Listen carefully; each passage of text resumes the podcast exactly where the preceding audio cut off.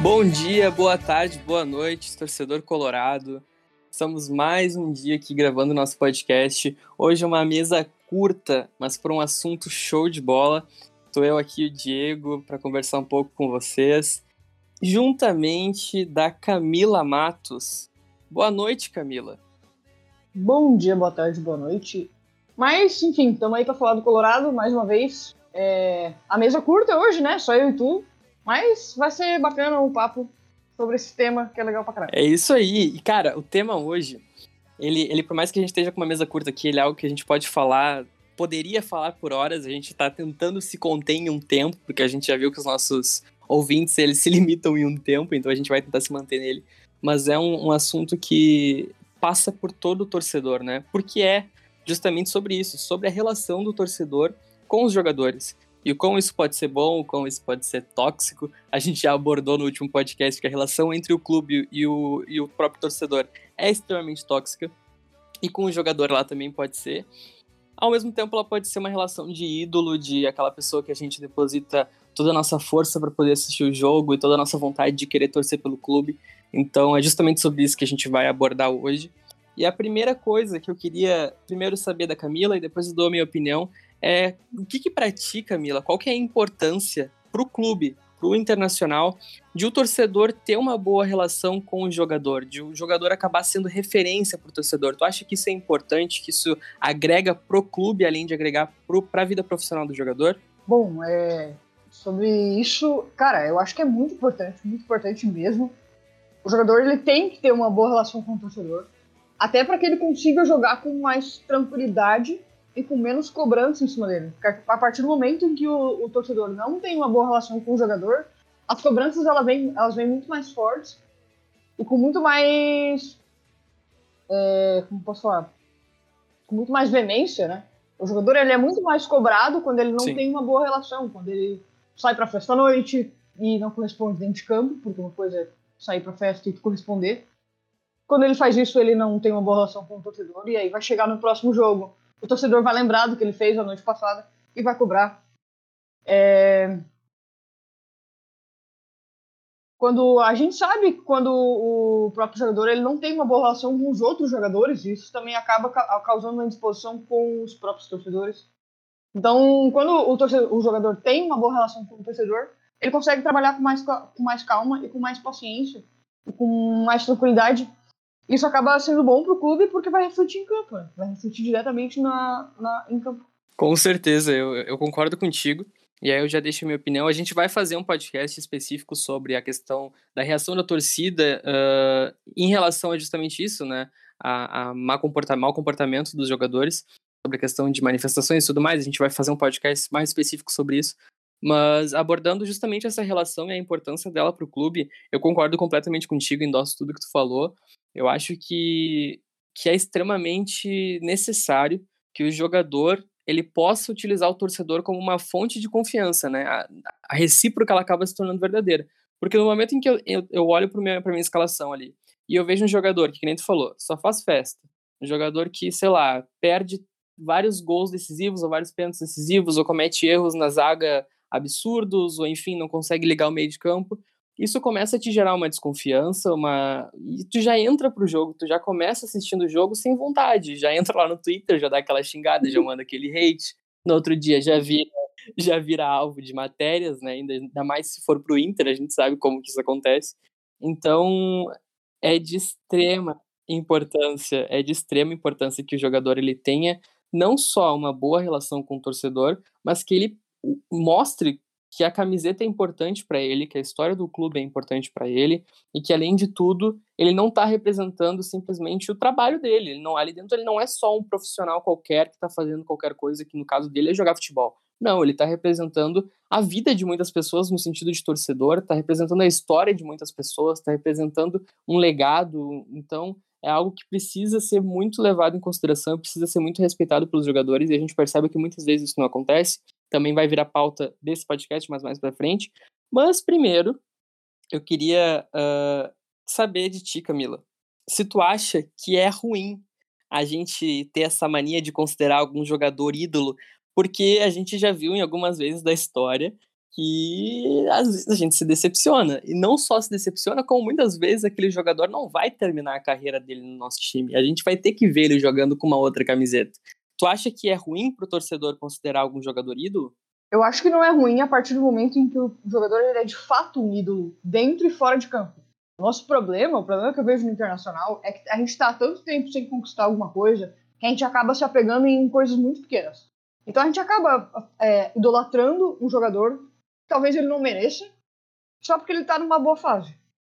Aconteceu isso este ano, aconteceu na temporada passada, e a gente acabou se decepcionando depois justamente por isso, porque o cara não era ídolo, o cara só estava jogando bem. Só que como a gente precisa se apegar nas coisas para continuar tendo aquele gosto assim de torcer pro, pro Inter, o mesmo gosto que a gente tem quando o Inter está numa boa fase, ganhando, conquistando tudo, a gente precisa disso. A gente acaba se apegando em coisas muito pequenas.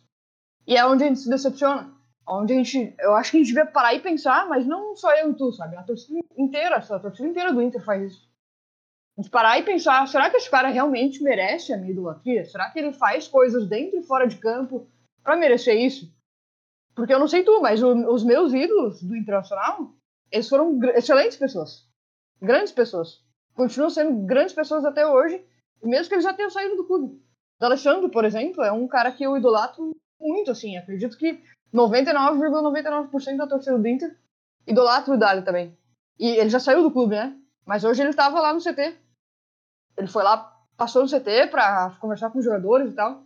E fora todas as coisas que ele fez fora de campo, é, as ações sociais que ele ajudou, enfim. Eu acho que isso torna um jogador ídolo.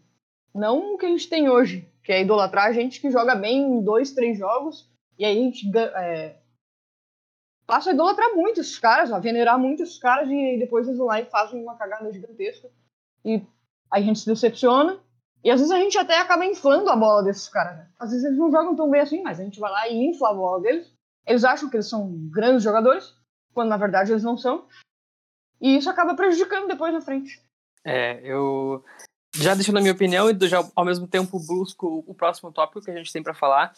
Eu acho que tu, tu disse exatamente tudo, Cami, assim, tipo, é, é, impressionante, né? Parece que a gente, talvez pela falta de títulos, eu não sei, ou pela, pela situação que muitas vezes a gente vê o clube passar por questão uh, que a gente vê de direção do Inter, de movimentos que acabam sendo ocasionados pela mídia, a gente acaba se pegando a qualquer coisa boa e momentânea que vem pra gente, né?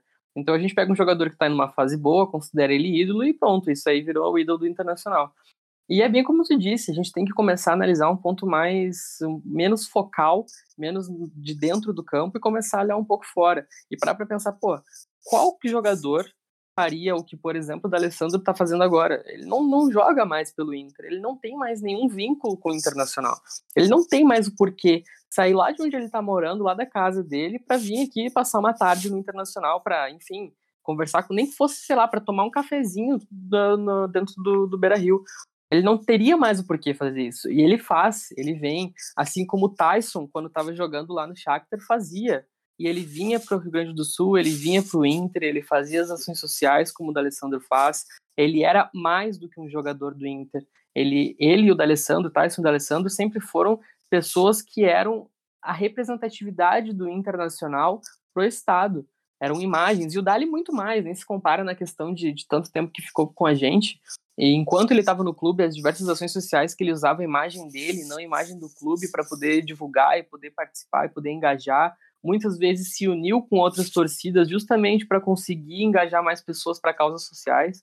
Então eu acho que esse, que nem tu comentou, isso que é o que deve fazer a gente mover idolatrias e idolatrar algum jogador, né? E não só simplesmente o fato de ter um desempenho aceitável, razoável dentro do campo, e a gente se apega muito fácil nesse tipo de situação e acaba acontecendo, como muitas vezes a gente acontece, que é quebrar cara.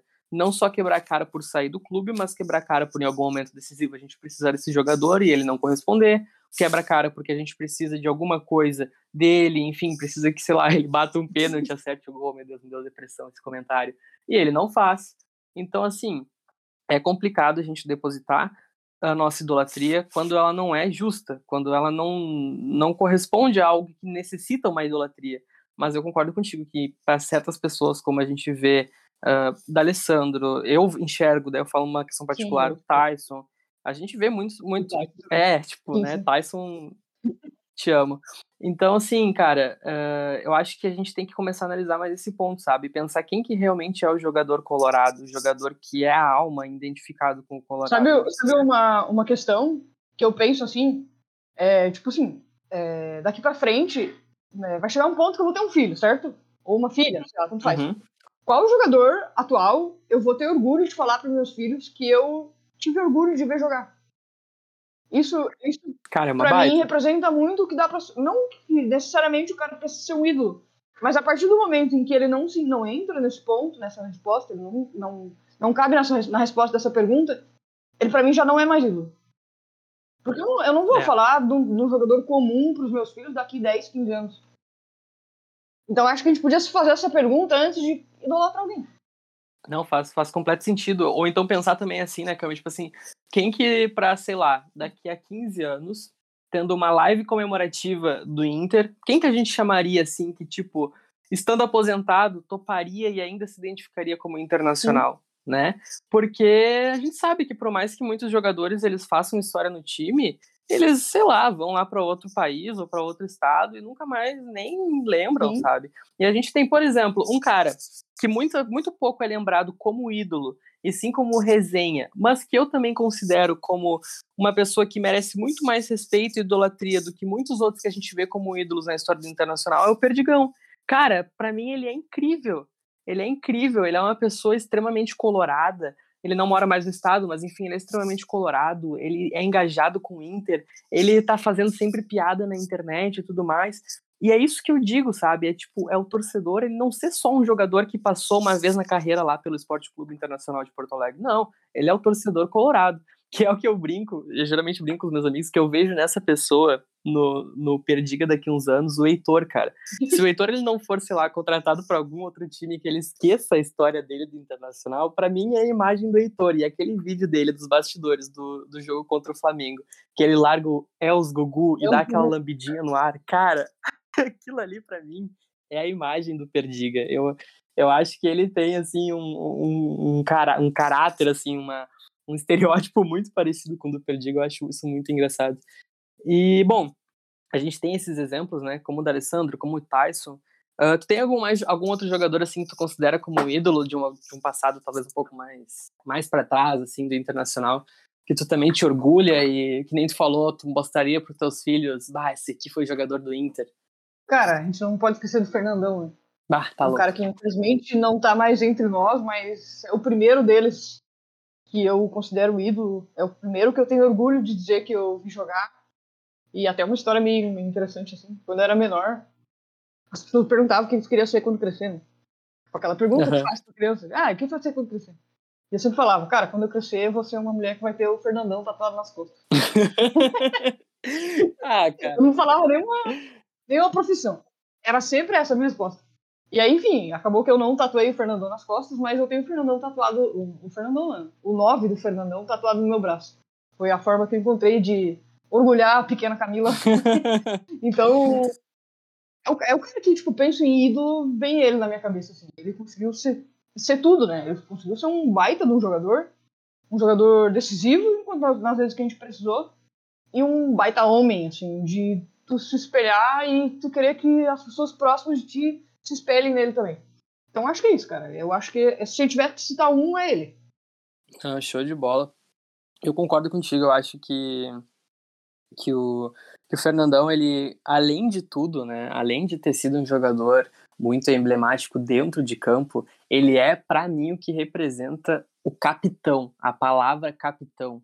Né? A gente via aquela, aqueles vídeos que saíam dele uh, nos vestiários e, e, enfim, e ele era a imagem de um capitão que muitas vezes hoje a gente nos pergunta, agora a gente vê um pouco mais nisso no Tyson, mas antes quando era o Dourado, assim, a gente ficava tipo, cara, cadê aquela pessoa que é o Fernandão do Internacional? Quem que é o responsável Sim. por ser aquela pessoa que tá lá cobrando? E cara, assim, eu não sei pra ti, mas tipo assim, aquele vídeo de Dia dos Pais, do filho do Fernandão. Meu ah. Deus do, do, céu, cara. Nossa, eu não acabei de chorar naquilo Pelo amor de Deus, aquilo ali, tipo. E aí que, que, te mostra o que, que é ser ídolo. O cara passou pro filho a cultura do internacional, Sim. sabe?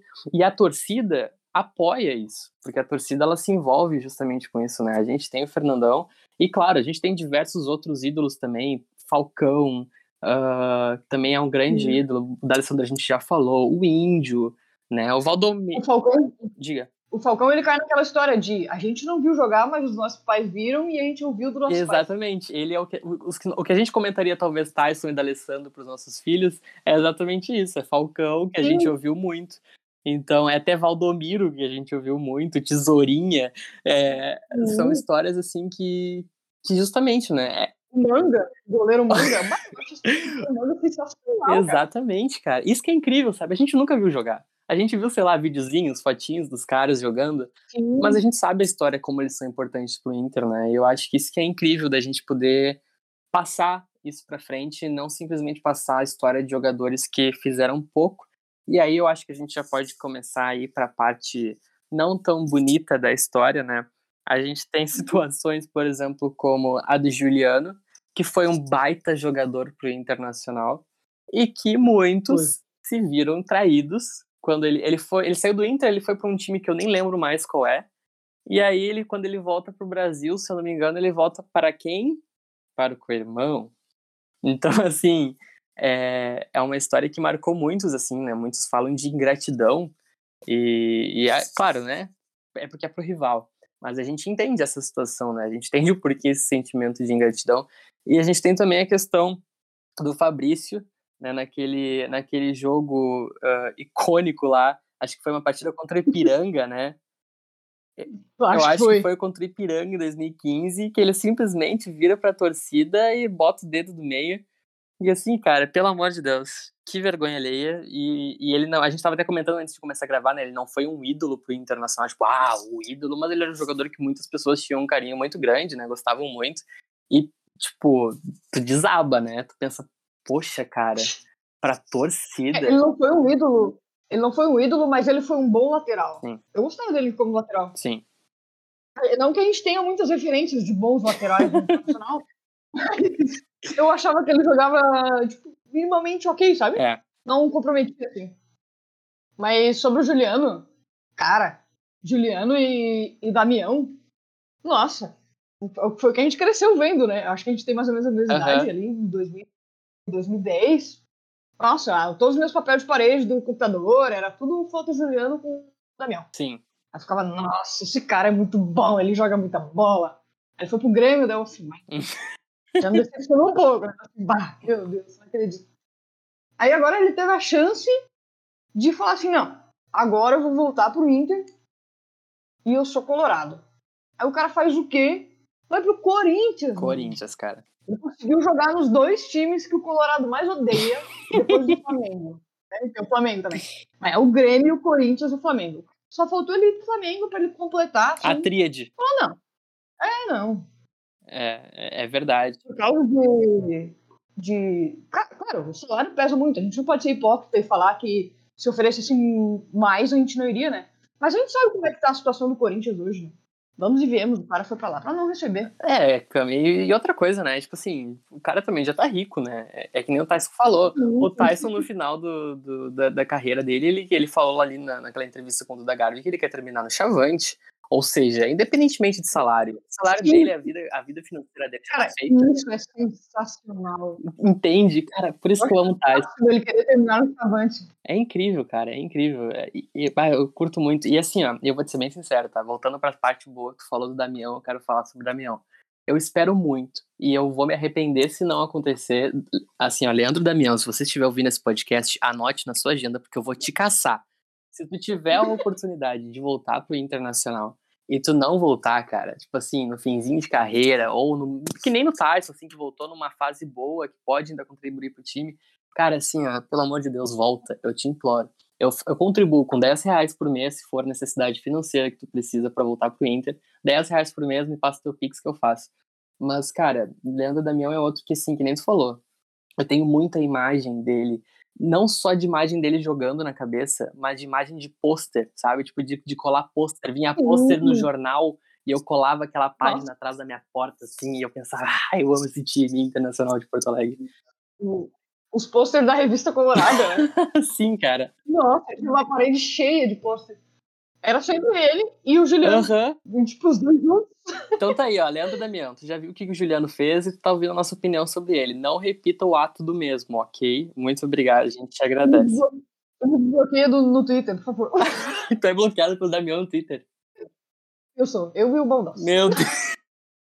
Meu Deus, cara. Eu tenho um amigo que é bloqueado pelo Tyson no Instagram e ele até hoje não sabe o que, que ele fez pro Tyson. Oh. Que vida triste. Ah, é triste, cara. Que vida triste, cara. Mas então tá, a gente já falou de toda a parte boa, a gente já falou de algumas decepções que aconteceram com a gente, e, com alguns jogadores. E a gente tem então que falar e aí essa é para mim a melhor parte, porque eu adoro compartilhar amor, acho muito bonitinho, mas disseminar raiva, desabafar o meu coração para mim é uma das melhores coisas que existe, assim. E aí acontece que a gente vê que muitos jogadores acabam criando uma tensão com o torcedor, que nem a Camila falou lá no início. Indo pra festinha, e não tem problema nenhum. A gente tinha, assim, jogadores na nossa história que eram completamente borrachos, mas quando entravam dentro do campo eram os jogadores. O problema é tu ficar saindo, tu dar rolezinho, tu usar aquelas coisinhas que sai fumaça e tem um caninho e não e não corresponder dentro do campo. E isso cria, além de raiva com o com o próprio jogador, ainda a gente ainda fica com raiva do técnico que não tira o próprio jogador do jogo, a gente fica com raiva da direção que não faz nada. Então, assim, cria todo um, um, um cenário que envolve a mídia, que começa a cair em cima, e aí, enfim, é um, um conglomerado absurdo que, no meu ponto de vista, é extremamente prejudicial para o clube. E aí eu inverto a pergunta, Camila. Uh, quando a gente não tem uma boa relação com o torcedor, é extremamente prejudicial para o clube, na tua opinião? Muito, muito. E a gente viu isso agora. Agora, é, recentemente, né? Sim. Né? A gente viu isso acontecer com o Galhardo, Sim. por exemplo, que foi afastado, acabou sendo afastado do time e procurou um novo, um novo clube, né? Uhum. Até senti inveja dele, porque ele tá indo encontrar Eduardo Cudê. Era tudo que eu queria fazer na minha vida. Que hoje. desgraçado. Já pensou, Camila, tu receber como castigo voltar pra vida do Eduardo Cudê? Meu Deus, era tudo que eu queria. Mas a gente viu o quanto acabou sendo prejudicial, porque isso afetou todo o nosso, o nosso vestiário, né? Sim criou um clima. A gente não tá lá para ver, mas a gente consegue ver dentro de campo. Isso reflete em campo, né? Deve ter criado um clima muito ruim no vestiário, muito ruim. Tanto que ele saiu, o Tyson deu um follow nele no Instagram. Tem gente que vai achar que é uma besteira isso, mas para mim mostra o quanto eles não estavam juntos. O quanto eles não estavam unidos. E olha, olha o quanto isso pode prejudicar um time. Talvez se, gente, se eles estivessem todos unidos, a gente não tivesse caído nas duas copas. Não, exatamente. A gente, quem sabe a gente não teria ficado nas duas Copas e, e, e, eu ainda digo mais, né? O problema de quando isso acontece, quando é um caso isolado de um jogador que não é muito significante para o clube, que não fez muita história no clube, tudo bem, a gente aceita. Que nem, por exemplo, eu vi vídeos e fotos recentes do Zé Gabriel também curtindo. Só que, cara, o Zé Gabriel, ele acabou se tornando uma pessoa, tipo, que a torcida já não tinha confiança como zagueiro. Então não foi tão absurdo, a gente não viu nas redes sociais uma cobrança tão grave que Zé Gabriel estava curtindo festinha em Porto Alegre. Agora, quando a gente tem um cara que foi referência pra gente num campeonato anterior, no Brasileirão do ano passado, e a gente tem um jogador que ele é o nosso atacante, ou seja, ele é uma das peças mais importantes do nosso time, que a gente precisa com que ele faça gols para a gente poder evoluir nos campeonatos a gente vê ele sendo displicente, a gente vê ele mandando letrinha e aquela coisa que me estressava demais, que ele adorava mandar letrinha para pessoas de outro time, sendo que não tinha conquistado nada, me estressava um pouco. Sim. Criava conflito entre duas torcidas de forma extremamente desnecessária. Eu não preciso dizer nesse tweet que eu odeio aquele time vermelho com preto de outro estado. Eu odeio. Eu odeio aquele jogador dele que, que tá na seleção. odeio aquele cara também. Só que, meu, Aquele que acha que jogou na Europa, na Europa. Aquele que, bah, o super jogador, meu Deus do céu. Aquele que não tem história nenhuma, mas enfim, eu odeio. Porque, cara, no momento que tu começa a publicizar isso como o internacional, porque tu é o internacional, no momento que tu começa a publicizar uhum. isso, tu cria um conflito absurdo e daqui a pouco fica absurdamente insustentável comentar sobre qualquer relação de jogadores na internet, sobre qualquer coisa desse outro time, que tu acaba sendo atacado por nada. Então, assim, tu precisa ter um pouco de filtro de saber o momento de falar as coisas como jogador, o momento de falar as coisas como uma pessoa que representa o clube. E aí é bem o que tu falou. Acaba desestabilizando o vestiário. A gente não tá lá, mas a gente consegue ver o reflexo disso dentro de campo. Acaba te desestabilizando, que no momento que a gente bota uma bola no teu pé só para chutar no gol, tu consegue chutar para Nárnia. Então, assim, tudo começa a contribuir para dar errado. Então, eu acho que a primeira coisa que o jogador tem que ter noção de quando ele entra num clube é eu preciso conquistar o respeito da torcida. Depois eu vejo o resto. Depois eu me preocupo em se ficar famosinho na internet, enfim. É uma questão que eu não sei se tu percebe também, Camila, mas eu vejo acontecer aos pouquinhos com o PV. Eu vi hoje ele dando umas interagidas no Twitter com o pessoal, tipo, dando umas risadinhas ali. Bah, vocês são muito resenha, não sei o quê. Eu acho que isso vai te criando uma, uma certa confiança ali. A gente, ele entra em campo, ele dá o máximo de si.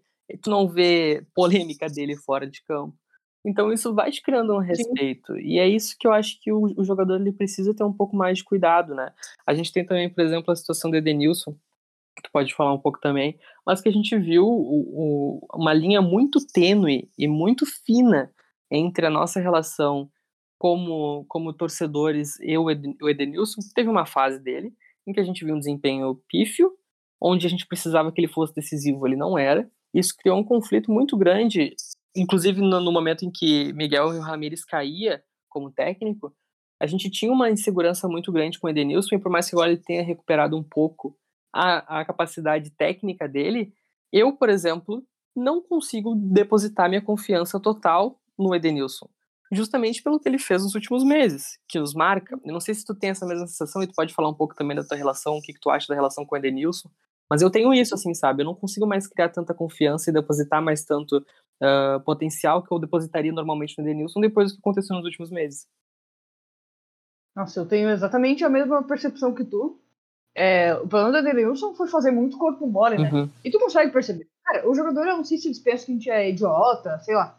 Mas a gente consegue muito perceber quando o jogador não tá bem e quando o jogador tá fazendo corpo mole. Porque uma coisa é tu não tá bem e tu tentar, outra coisa é tu não tentar. Tu simplesmente largar de mão, tá caminhando dentro de campo, tá tentando um passe ridiculamente difícil quando tu não consegue acertar um básico.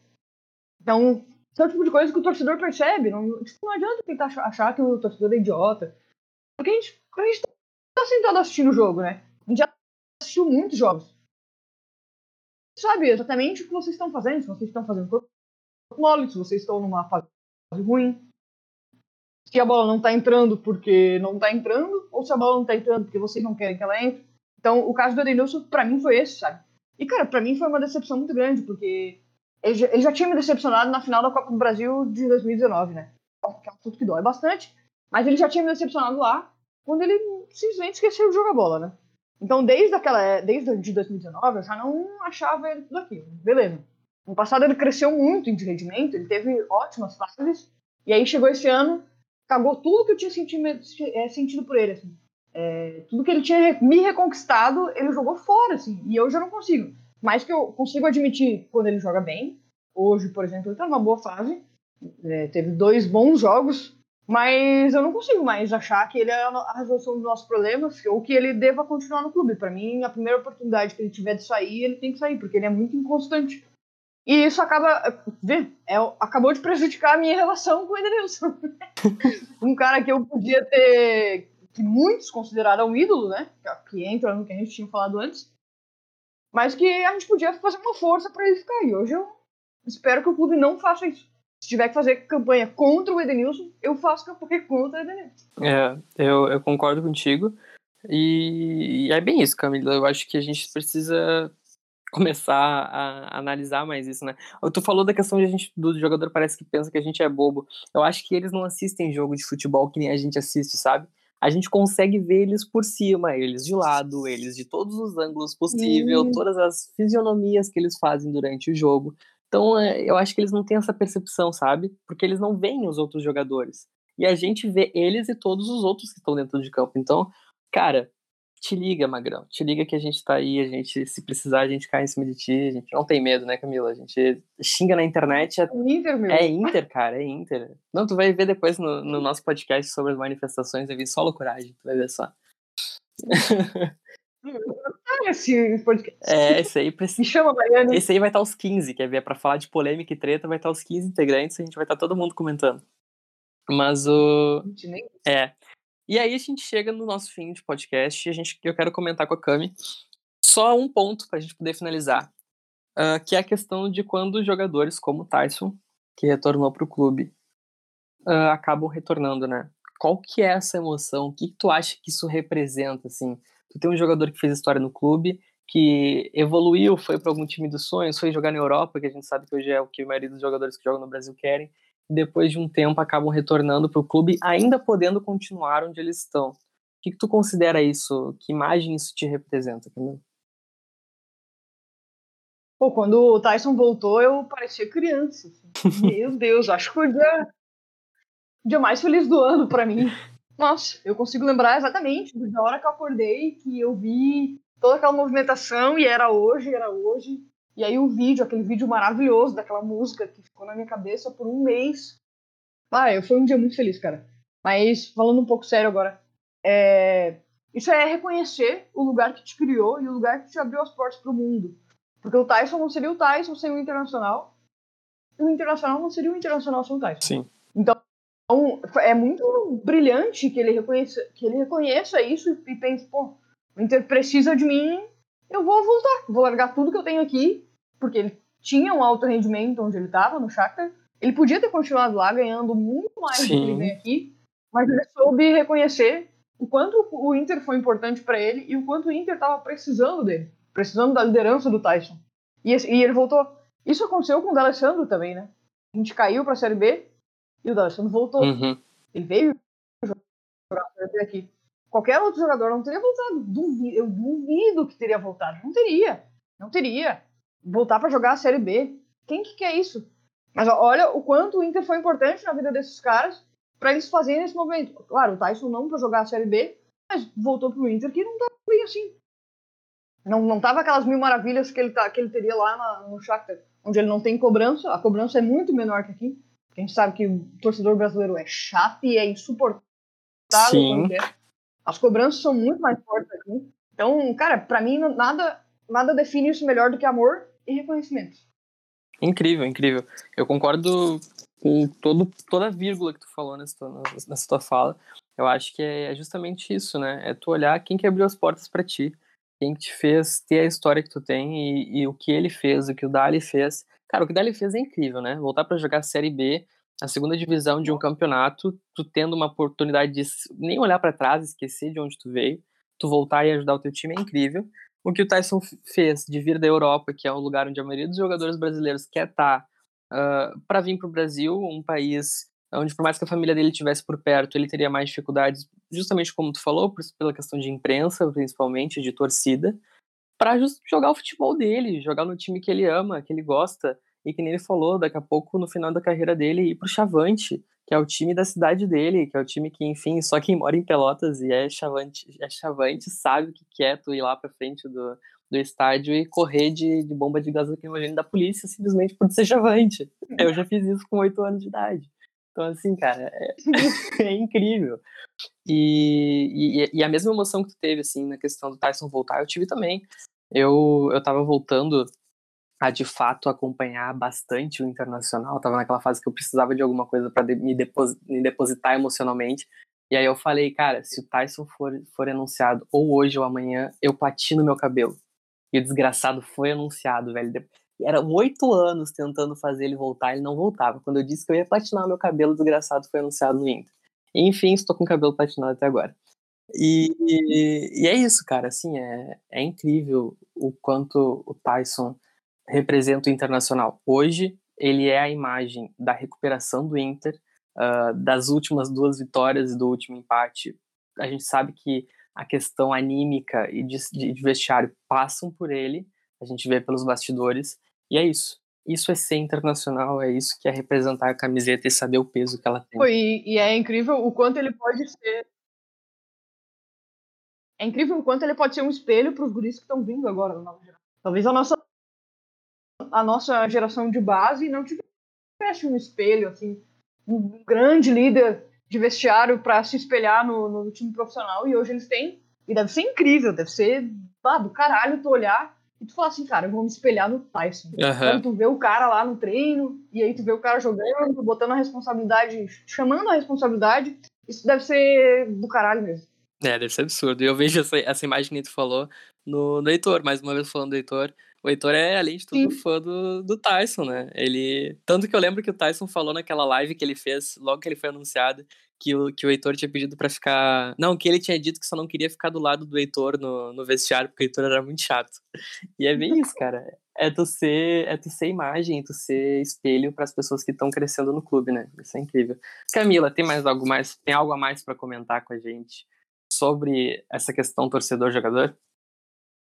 Cara, eu acho que é isso. É, a gente precisa repensar, mais uma vez, bater nessa tecla, porque depois a gente se decepciona todos juntos. Então a gente precisa pensar todos juntos, repensar melhor os nossos ídolos, repensar, botar bem direitinho, cada um na sua prateleira, até para não, não acontecer. Até uma coisa que eu vou falar, né? Que aconteceu agora foi né, compararam o Galhardo com o Fernandão, né? Isso aí para mim foi o maior absurdo. Meu Deus. Cara, vamos repensar melhor antes de falar as coisas. Olha o absurdo que vocês estão falando por aí. Não que eu não fale uns absurdos aí também, mas Tem, vamos separar cada um na sua prateleira. Vamos repensar melhor quem que a gente está idolatrando, porque depois os caras acham que eles são grandes jogadores e eles não são. E é isso aí, cara. Já queria aproveitar para me despedir, te agradecer pela grande companhia nesse podcast. Espero que as pessoas não cansem de nos ouvir. e um beijo para ti que ficou até o final. Tchau, Diego. Feito, Camila. Muito obrigado. Uh, Cara, foi incrível falar sobre esse podcast. É uma mistura de, de emoção, com alívio, com raiva. É muito bom conversar sobre esse assunto. Uh, é isso, eu endosso tudo que tu falou. A gente tem que repensar um pouco mais o que são os nossos ídolos e pensar um pouco mais em internacional. O que é o internacional? Antes de ficar atribuindo a imagem do clube com qualquer pessoa que joga no nosso time. É isso então. Boa noite, bom dia, boa madrugada, boa manhã. para todo mundo que está escutando. Muito obrigado por ouvir até agora. Segue a gente em todas as redes sociais, Intercast 1909 no Twitter, no Instagram, uh, aqui no Spotify, no Anchor, na Twitch, enfim. Vocês sabem que a gente está em todos os lugares, é só vocês nos procurarem. E é isso. Vamos internacional. Até o próximo podcast. Um abraço.